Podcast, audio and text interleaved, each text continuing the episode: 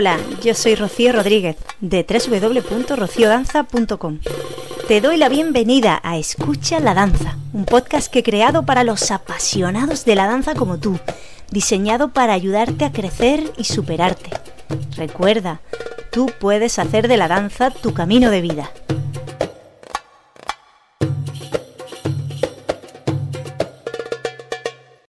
Permíteme que me presente. Me llamo Rocío y danzo casi desde que empecé a caminar. Investigo y enseño diversos estilos de danza. Mi especialidad es la fusión de mis dos grandes pasiones, el flamenco y el rasharki. Si quieres conocerme mejor, te animo a que visites mi academia www.rociodanza.com. Aloha. Bienvenida a un nuevo episodio de Escucha la danza. Imagino que sabes de dónde proviene este saludo que acabo de hacer. Aloha es la palabra hawaiana más importante y más internacionalmente conocida. Puede significar hola, adiós, amor o afecto. Es una palabra que tiene múltiples significados y con un halo espiritual. Es un símbolo de Hawái, tanto que Hawái es conocido como el estado de aloha. El significado literal de esta palabra es la presencia de la respiración o la respiración de la vida. Viene de halo, que significa presencia, y ha, que es la respiración. Aloha es una manera de vivir y de tratar a los demás con amor y respeto. Su profundo significado comienza enseñándonos a amarnos a nosotros mismos para así poder amar a los demás. Hoy hablo de Hawái, como ya ves. ¿Por qué? Porque en el episodio de hoy voy a dedicar unos intensos minutos a descubrir la danza hula. Hula es la palabra hawaiana para definir danza. Esta palabra engloba las danzas desarrolladas por los habitantes de Hawái y sus islas. Son danzas de origen religioso y sagrado. Tienen varias leyendas en su historia para explicar sus orígenes. Una de estas leyendas habla de la diosa Laka, que era la diosa del hula, que dio a luz a la danza en la isla de Molokai, en un lugar sagrado. Tras la muerte de Laka, sus restos fueron escondidos bajo la colina Punana. Otra historia que explica el origen del hula habla de Hiaka, que bailaba para calmar a su fogosa hermana, la diosa de los volcanes, la diosa Pele. Esta narración sitúa la fuente del hula en Kauai, en el valle Jaina, en la costa norte. En la antigüedad bailaban más hombres que mujeres estas danzas, y era parte de un programa religioso. En 1820, los misioneros americanos protestantes que desembarcaron en Hawái denunciaron que el hula era un baile pagano. Los Ali, que eran los miembros de la realeza y nobleza, que se habían recién convertido al cristianismo, se vieron obligados a prohibir el hula. Y esto hizo que el hula se convirtiera en una danza oculta, que se practicaba de forma privada y a escondidas en las casas de aquellas familias donde todavía se apoyaba la cultura y la danza tradicional. Y se consiguió así pasar los conocimientos de padres a hijos, perdiendo seguramente una fuente de conocimiento enorme al estar considerada el hula como algo prohibido. En 1870, durante el reinado de David Kalakaua, rey que fomentaba las artes tradicionales, el hula volvió a activarse entre los hawaianos y volvió a ser restablecido. Es por ello que hay muchos cantos y letras del hula que nombran y ensalzan al rey David Kalakaua como agradecimiento por su labor de restauración de la cultura, de la danza y el canto. El hula sufrió una transformación drástica a principios del siglo XX, al aparecer en espectáculos turísticos como el caso del Kodak Hula Show, además de en producciones de Hollywood. A pesar de todo, algunos practicantes de mayor edad conservaban una forma más tradicional de la danza, eso sí, en círculos cerrados. Los profesionales fusionaron la poesía, el canto, la interpretación vocal con movimientos de la danza y vestuario para crear una nueva forma de hula, el hula kui, que significa combinar lo antiguo con lo nuevo. En el siglo XX, en la década de los 70, se produjo un interés renovado por el hula, tanto tradicional como moderno, que ha seguido hasta nuestros días, pues actualmente, al menos en Europa, las escuelas de danza que ofrecen hula son cada vez más numerosas, al igual que los profesionales que se dedican a estas danzas. Los festivales y espectáculos que contienen estas danzas, los eventos con nakumu, maestros nativos, son cada vez más numerosos y está creando una gran cantidad de bailarinas y bailarines que practican e incluyen estas danzas en su rutina y en sus escuelas, como es mi caso. Yo descubrí el hula gracias a una compañera de una compañía profesional de danza oriental en la que ambas éramos bailarinas. Esta chica se había formado profesionalmente en hula y oritaiti y a ella le debo mi primer contacto directo con estas dos maravillosas danzas que me enamoraron nada más verlas. Esta chica se convirtió en mi profesora de hula, es decir, mi kumu hula. Hablo de Daniela, cuya escuela se encuentra situada en Martorell, Barcelona, y que aprovecho para saludar, pues seguro que está escuchando este programa. Y su escuela lleva por nombre Baila Descalza. También aprovecho para anunciar que pronto podrás conocerla mejor, pues quiero traerla al estudio y hablar con ella en un futuro episodio de Escucha la danza. Así profundizaremos en este apasionante mundo del hula. Dentro del hula hay dos grandes estilos, podríamos decirlo así, que son los cajicos y las aguanas. El cajico es el más tradicional, tanto en vestimenta, por su aspecto austero, como por la solemnidad de las letras y los cantos históricos. La historia hawaiana es de tradición oral. Se codifican los cánticos memorizados de forma estricta. Ante la falta de un idioma escrito, este era el único método fiel para transmitir de generación en generación los acontecimientos del pueblo hawaiano personajes relevantes, mitología, realeza, etc. Las aguanas, el otro gran estilo que se puede decir que es el hula más moderno, surgieron de adaptar las ideas tradicionales del hula, danza y mele, es decir, danza y canto, a las influencias occidentales. Aquí el vestuario de la bailarina ahora es menos sugerente. Se puede vestir desde un traje de noche, si la, si la danza está hablando de reinas o de monarquía, hasta un vestido ligero para hablar de hechos cotidianos. Y la música en la guana, pues, no tiene nada que ver con el cajico, es mucha, tiene una mayor influencia occidental. Dicen que una imagen vale más que mil palabras.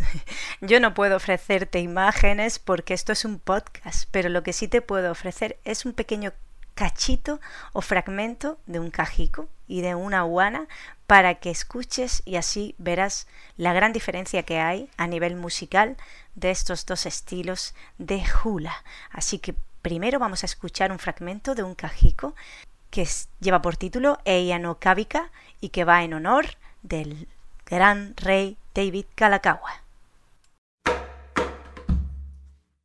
Ai eia no kawika ka heke. Eia. Eia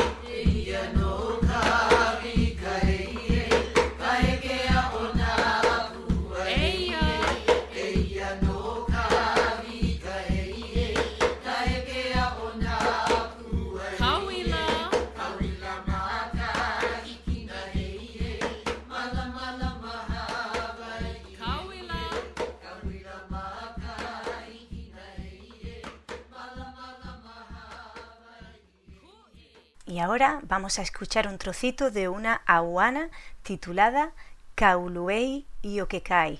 Disculpad mi hawaiano, pero eh, me cuesta un poco pronunciar. Tiene muchas vocales este, esta lengua, es preciosa, pero es, pero es un poco compleja de pronunciar. Venga, disfrutar esta aguana.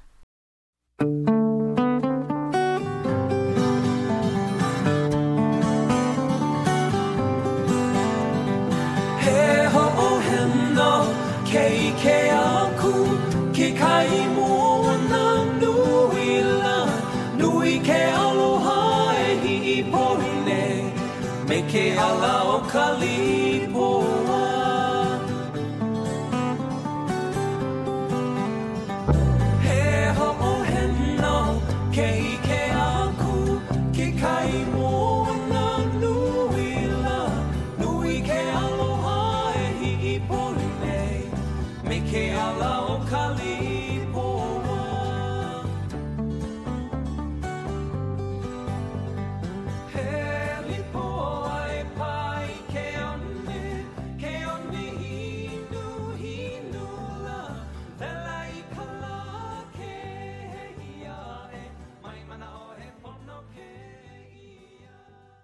De hula se puede hablar muchísimo más. Por eso quiero dedicarle más episodios a, esta danza en este programa. Hula es más que una simple danza, puesto que tiene propiedades curativas, tanto físicas como emocionales. Hula es una forma de vida que persigue el desarrollo del ser humano. El credo Hula nos dice, Hula es el lenguaje del corazón y se traduce en el corazón de quien lo baila buscando en ello su significado. El hula contiene el lenguaje universal y más común de todos los seres humanos, el amor. Todo estudiante de hula debe tener la mente abierta y el cuerpo abierto para estar en la posibilidad de aprender y transmitir el conocimiento. Las cuatro esferas o planos donde el danzante se beneficia del hula son física, intelectual, emocional y espiritual. La física es la preparación física del cuerpo, elasticidad, expresividad de las manos, pies, cabeza, muy importante en esta danza. Intelectual es el conocimiento, el para, el porqué de esta danza. Emocional sería eh, la parte de expresar sentimientos a través de los movimientos.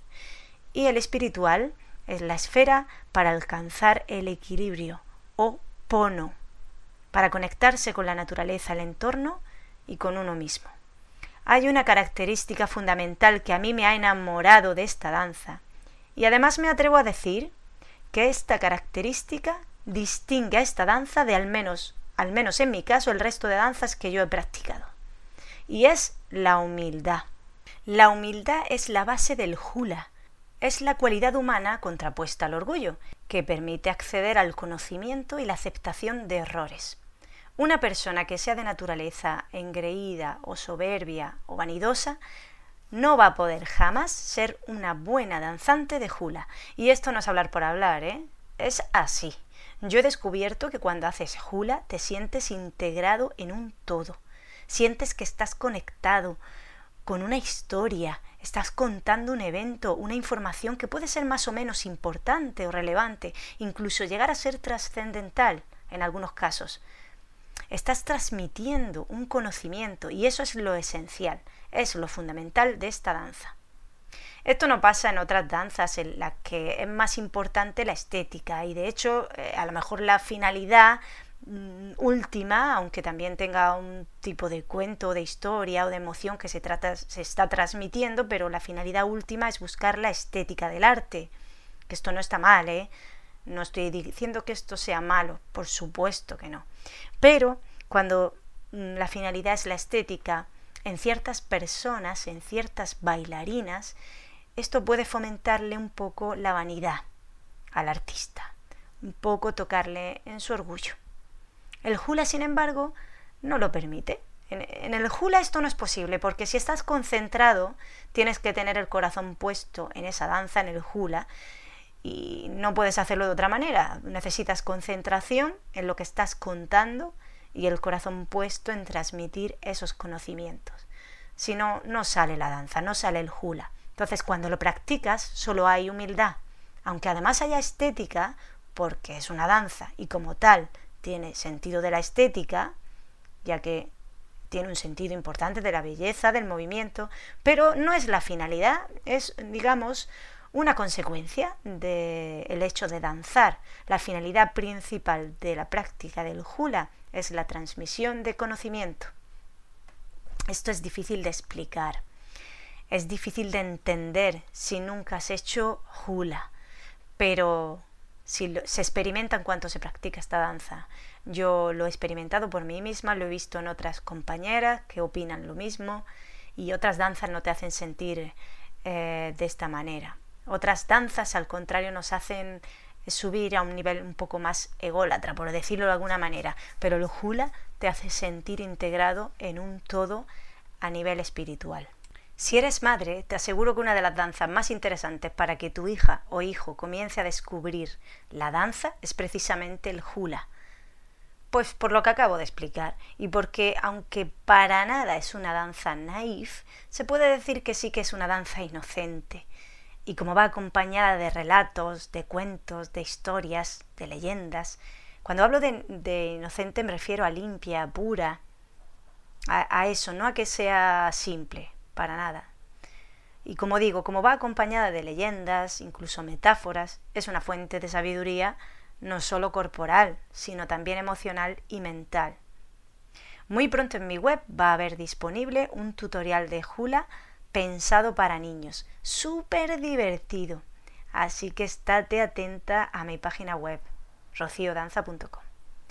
Para terminar este episodio me gustaría compartir contigo una curiosidad respecto a las costumbres y vestimentas hawaianas. Otro día seguimos hablando del hula con más tecnicismos y más profundamente. Pero ahora vamos a hablar de curiosidades hawaianas. Veréis, hay muchas compañías, empresas que permiten a los empleados allí en Hawái vestir informalmente en el último día de trabajo de la semana, que es el viernes, y se le llama viernes aloja. Ese día se debe utilizar un atuendo aloja. Pero esto no siempre ocurrió así.